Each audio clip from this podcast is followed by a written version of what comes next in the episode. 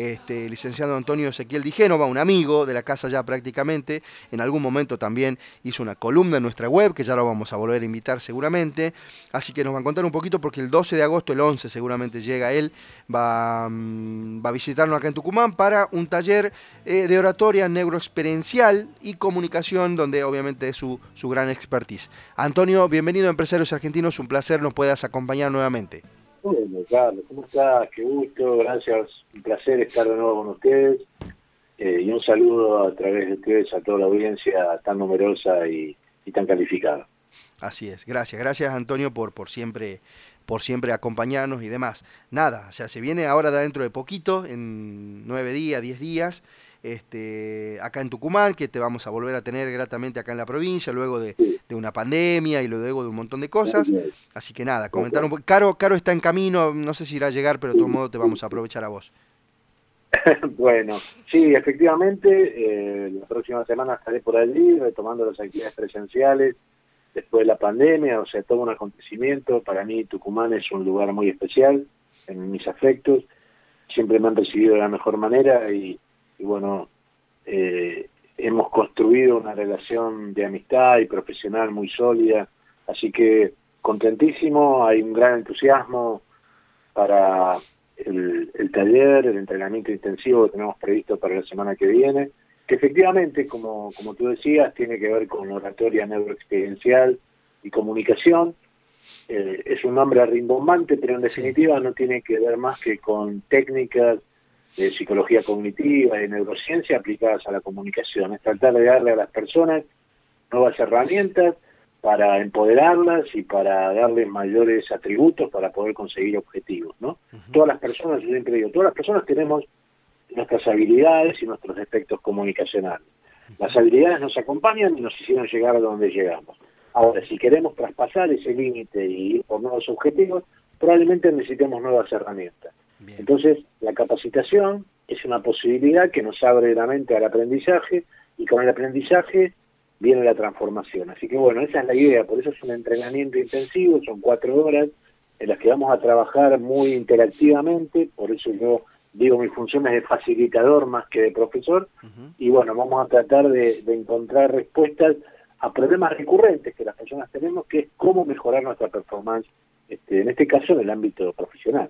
Eh, Antonio, esto es muy importante porque, a ver, nosotros siempre hablamos y en esto creo que en algún momento lo charlamos, la comunicación en distintos aspectos, ambientes y, escenarios de la vida cotidiana, laborales, profesional, empresarial, llámele como vos quieras, la, eh, comunicación fue uno de los grandes, y sigue siendo, desde mi punto de vista, uno de los grandes, que si bien se va mejorando, uno de los grandes problemas que tenemos, ¿sí? En la sociedad, ni hablar, este, y en las empresas también pasa, viste que por ahí, o, la mala comunicación, eh, porque existen distintas vías, lo, verbal, lo, no verbal, el mail, el WhatsApp, que hoy ya es un medio de comunicación efectivo y concreto, este, que, de alguna manera se sigue comunicando mal esto, Antonio, o de alguna manera se fue mejorando, y más la pandemia que terminó, viste, de, agregar una gotita que, faltaba, ¿no?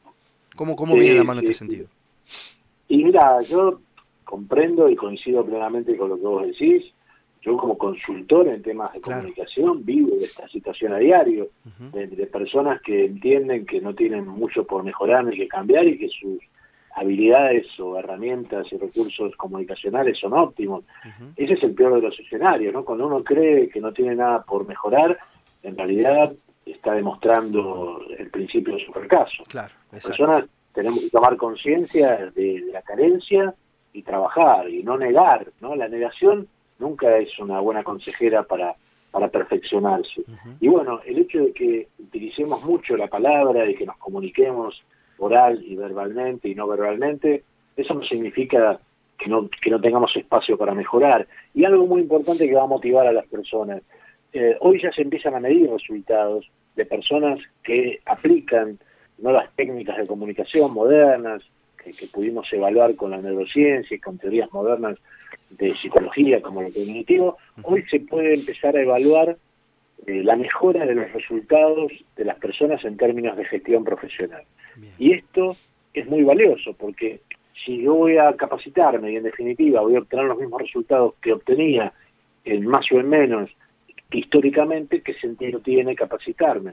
Ahora, si esta capacitación tiene medidas suficientes, por supuesto, y me, me, brinda herramientas que me posibiliten mejorar mi, mi, gestión diaria, eh, hoy podemos establecer parámetros y en principio y a corto plazo, si uno concientiza y aplica herramientas, puede en términos generales mejorar un 10, 15 y hasta 20% la, la calidad de sus resultados.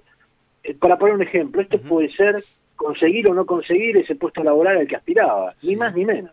Claro, eh, y, esto es trazable también, nosotros viste que siempre de alguna manera intentábamos generar eh, en distintos aspectos tratar de llevarlo o de trasladarlo a un segmento empresarial o emprendedor, emprendedor sobre todo, este Antonio, ¿no? Que por ahí no, no, podemos comunicar bien o comunicar erróneamente y, hoy las redes sociales terminan siendo una vidriera más que importante y de, y de alguna manera tenés que mostrar realmente lo que querés vender o lo que estás ofreciendo y que realmente coincida con lo que es la realidad. Estamos ahí, en un segmento también muy importante a trabajar, ¿no? El emprendedor sobre todo, ¿no? El emprendedor, muchísimo por trabajar. Yo trabajo mucho con ellos. Mira, justamente ahora estamos promediando la cursada eh, de un entrenamiento en redacción, en redacción institucional para las redes, y la mayoría de los participantes, lo hacemos con la Universidad Nacional de La Matanza, la mayoría de los participantes, es una formación online, son emprendedores. Eh, o sea, son personas entusiastas, son personas que, que tienen buenas ideas, que son muy trabajadores y trabajadoras, eh, y que bueno, y que encuentran en las redes la posibilidad de llegar al público de una manera accesible, de bajo costo, y que necesitan herramientas para, para alcanzar esos objetivos. Entonces, eh, si uno trabaja inteligentemente la comunicación, en este caso escrita, que es tan importante, o más que, la, que la misma oralidad, ahí los resultados son claramente eh, ostensibles. Y bueno, eh, eso también es una cuestión a tener muy en cuenta de reconectarnos con la modalidad de comunicación que las redes requieren, que es un tono amigable, amistoso, pero que no deja de ser una herramienta profesional de comunicación. Em, al margen también de este, a ver, de este, de este, de este tipo de nueva de nueva metodología, tanto lo virtual como lo presencial, o, algunos este, que se hacen en conjunto, Antonio. Yo creo que, y a ver, te doy mi, mi, mi punto de vista y en esto ayúdame. Si bien lo, virtual te permitió llegar a otros mercados, adelantar algunos que a quien no le pasó, que decir, che, esto es lo que hago, este es el, costo de la pauta publicitaria, esto es lo que puedo llegar a hacer, hacemos desayunos empresariales, nos juntamos y charlamos, que comúnmente esto adelanta y agiliza, de todas maneras vos cuando te sentás a charlar con un cliente, te estoy hablando de un ejemplo nuestro, ya como que la gente vio, conoce y demás, y de alguna manera te permite adelantar algunos pasos a la hora de charlar, ¿sí? Y esto nos pasó a nosotros. Ahora, pero la gente sigue necesitando eh, lo presencial, sigue necesitando lo, lo, lo, el, contacto físico, charlar, eh, mirar, eh, sigue sigue habiendo esa necesidad de juntarnos. ¿no? A punto tal, Carlos, que en los últimos 30, 60 días no he recibido otra propuesta que no sea de encuentros presenciales claro, con las personas, en este caso en Buenos Aires, que es donde yo me muevo. Pero es como que eh, ni siquiera las personas tienen en cuenta la posibilidad de hacer un Zoom, un encuentro virtual, una, una videollamada, sino que eh, enseguida trata de pautar un encuentro presencial. Esto evidencia lo que vos decís.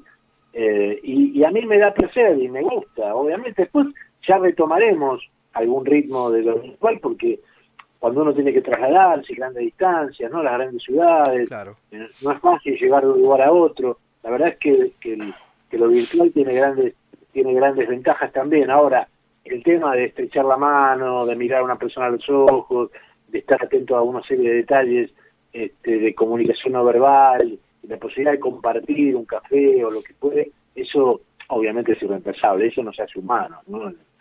En esencia, es una cuestión emocional, límbica, importantísimo, eh, es una, una condición irreemplazable para nosotros seres humanos. Claro.